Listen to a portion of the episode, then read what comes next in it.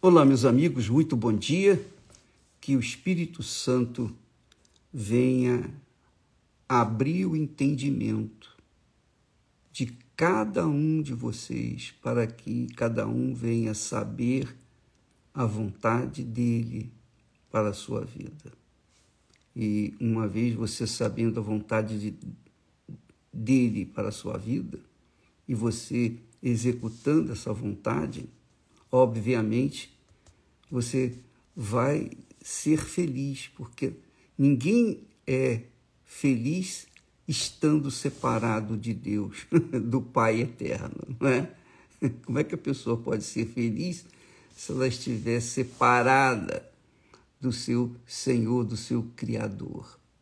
Então, quando a pessoa recebe a informação da palavra de Deus, a revelação do Espírito Santo, ela entende e ela pratica, obedece, segue.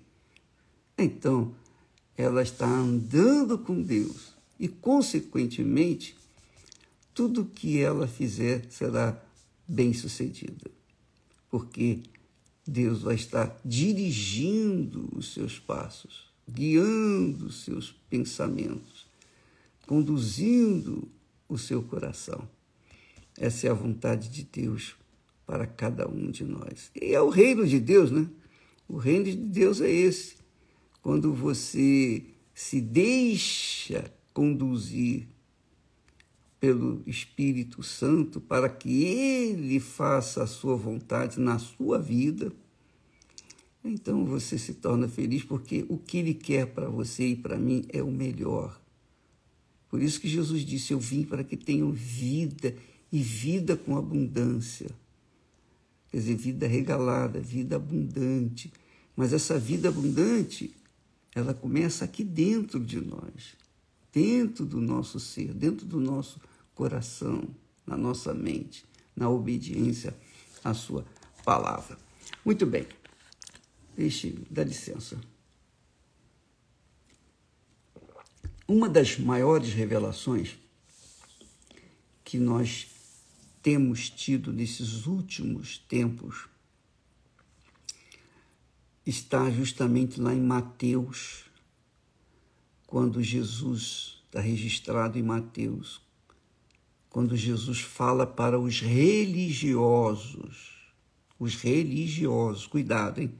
Cuidado para não tornar você se tornou uma pessoa cristã, convertida, cheia do Espírito Santo, mas cuidado, vigiai, para que você não venha se tornar religiosa, para que você não venha fazer tudo no, eh, no botão automático, ir na igreja, fazer suas preces, suas orações e voltar pouco a pouco àquela, àquelas práticas, aqueles rituais antigos antes de conhecer Jesus. E você ficou fria ou morna na fé. E aí, é claro que a coisa fica se torna pior, né? É melhor uma pessoa que não conhece nada de Deus e ouvir a palavra de Deus, ela tem mais chance de se converter, de ser salva, do que aquela que veio, conheceu a verdade, se libertou, alcançou a, a misericórdia de Deus, a graça de Deus, mas depois ela ficou no botão automático e acabou se tornando morna e foi esfriando e hoje está aí como um carvão separado do braseiro. Então, Jesus estava falando para os religiosos, os profissionais da, da religião. Aliás, os mestres da religião judaica, os que tinham conhecimento vasto sobre toda a história de Israel. Jesus estava falando para eles assim: olha só. Ele disse: insensatos e cegos. Qual é maior, o ouro ou o templo que santifica o ouro? Olha só que coisa forte. E aquele que jurar pelo altar diz que não é nada, mas aquele que jurar pela oferta que está no, sobre o altar, esse é devedor. Isso é o que eles ensinavam para os que iam no templo. Então Jesus novamente fala para esses mestres, esses professores, instrutores, insensatos e cegos. Pois qual é maior, a oferta ou o altar que santifica a oferta? Veja só, o mesmo se deu na época de Elias. A idolatria em Israel era patente. Por quê? Porque Acabe, que supostamente era um judeu verdadeiro, descendente, filho de Abraão, ele se casou com uma mulher que era é, profetisa, que era sacerdotisa de Baal e, e Azerá. Ora, com esse mau casamento veio a prostituição cultural, a idolatria em Israel. E o povo aderiu, o povo seguiu a sua liderança e se corrompeu. Então Deus enviou a seca, a fome, e o povo começou a morrer de fome. Então eu, Deus estava irado com o seu povo que conhecia a verdade, mas seguia a mentira. E é isso que tem acontecido. As pessoas Muitas pessoas, muitos, os religiosos, preferem atentar para a oferta do que para o altar, preferem ver o, o montante que colocam no altar e deixar o altar de lado.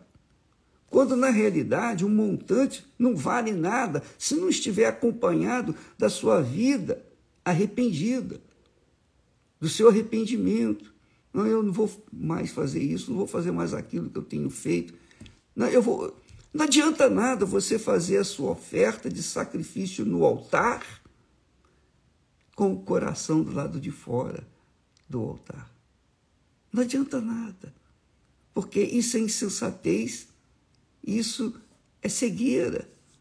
Jesus disse: o que é mais importante? O altar ou o, o, a oferta ou o altar que santifica a oferta. Não adianta você colocar o seu montante no altar e depois sair gritando por aí, ah, falar, ah, eu dei isso, eu dei aquilo, etc, etc. Você tem visto aí muitas pessoas, até muito importantes, que, né, que estão aí na, na, na, mídia, que fizeram isso, deram um montante no, no altar, colocaram por livre e espontânea vontade suas ofertas no altar.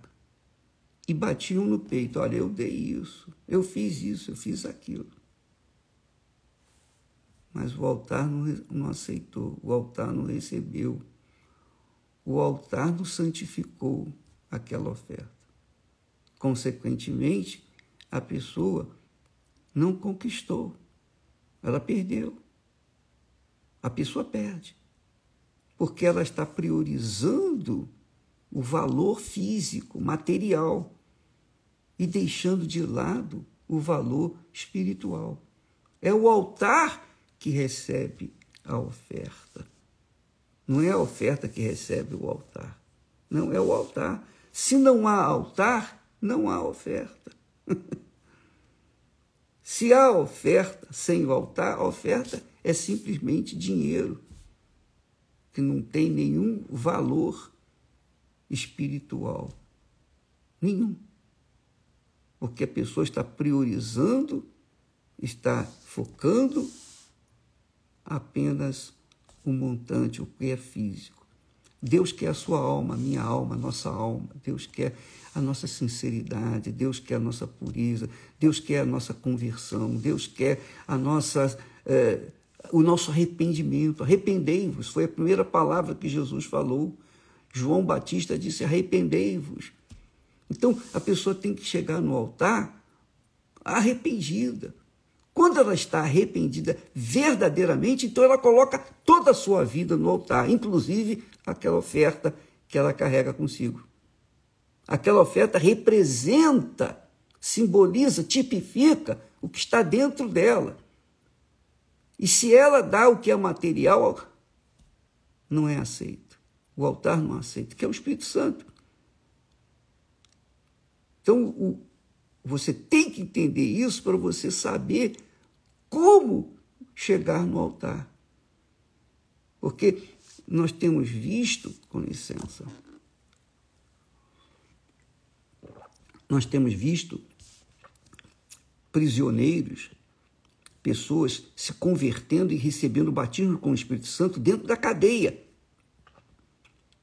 Dentro da cadeia. E o que, que eles deram no altar? Deram nada.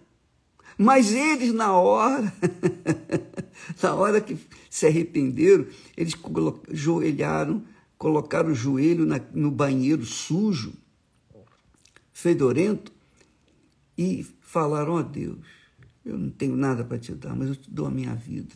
Eu, eu prometo, eu me comprometo a deixar a minha vida de criminalidade, de, de vícios, disso, daquilo, de roubo, etc, etc. Mas tira-me daqui, Senhor. E Deus ouviu a oração deles.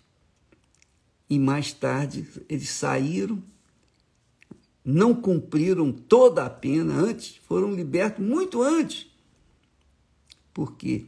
Porque Deus aceitou a sua oferta, aceitou a sua vida. Entendeu, minha amiga e meu caro amigo? Então não venha para o altar pensando que a quantidade de dinheiro que você coloca, o bem que você coloca no altar, é suficiente para agradar a Deus. Não, o que agrada a Deus é o seu coração convertido, entregue, rendido, dedicado. Aí sim o Espírito Santo vem e recebe. E então ele abençoa.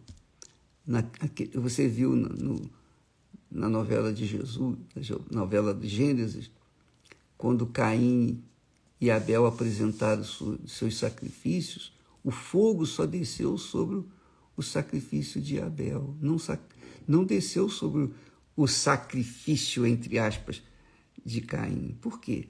Porque não havia alma, não havia coração, não havia sinceridade, não havia entrega, não havia arrependimento. Não. Pense bem, minha amiga. Então, por isso que o profeta disse para o povo: Até quando cocheareis entre dois pensamentos? Se Deus é Deus, segui o Senhor e obedeça a palavra dele. Se é Baal, segui a Baal. Não fique tentando conciliar o certo com o errado, o justo com o injusto. Não. Tome a decisão certa. Tá bom? Eu penso que isso aí vai fazer de você uma nova criatura se você realmente participar com o coração rendido, entregue, com a sua vida de pecado completamente destruída e então arrependida você vem e entrega a sua vida no altar. Deus abençoe a todos em nome de Jesus. Amém.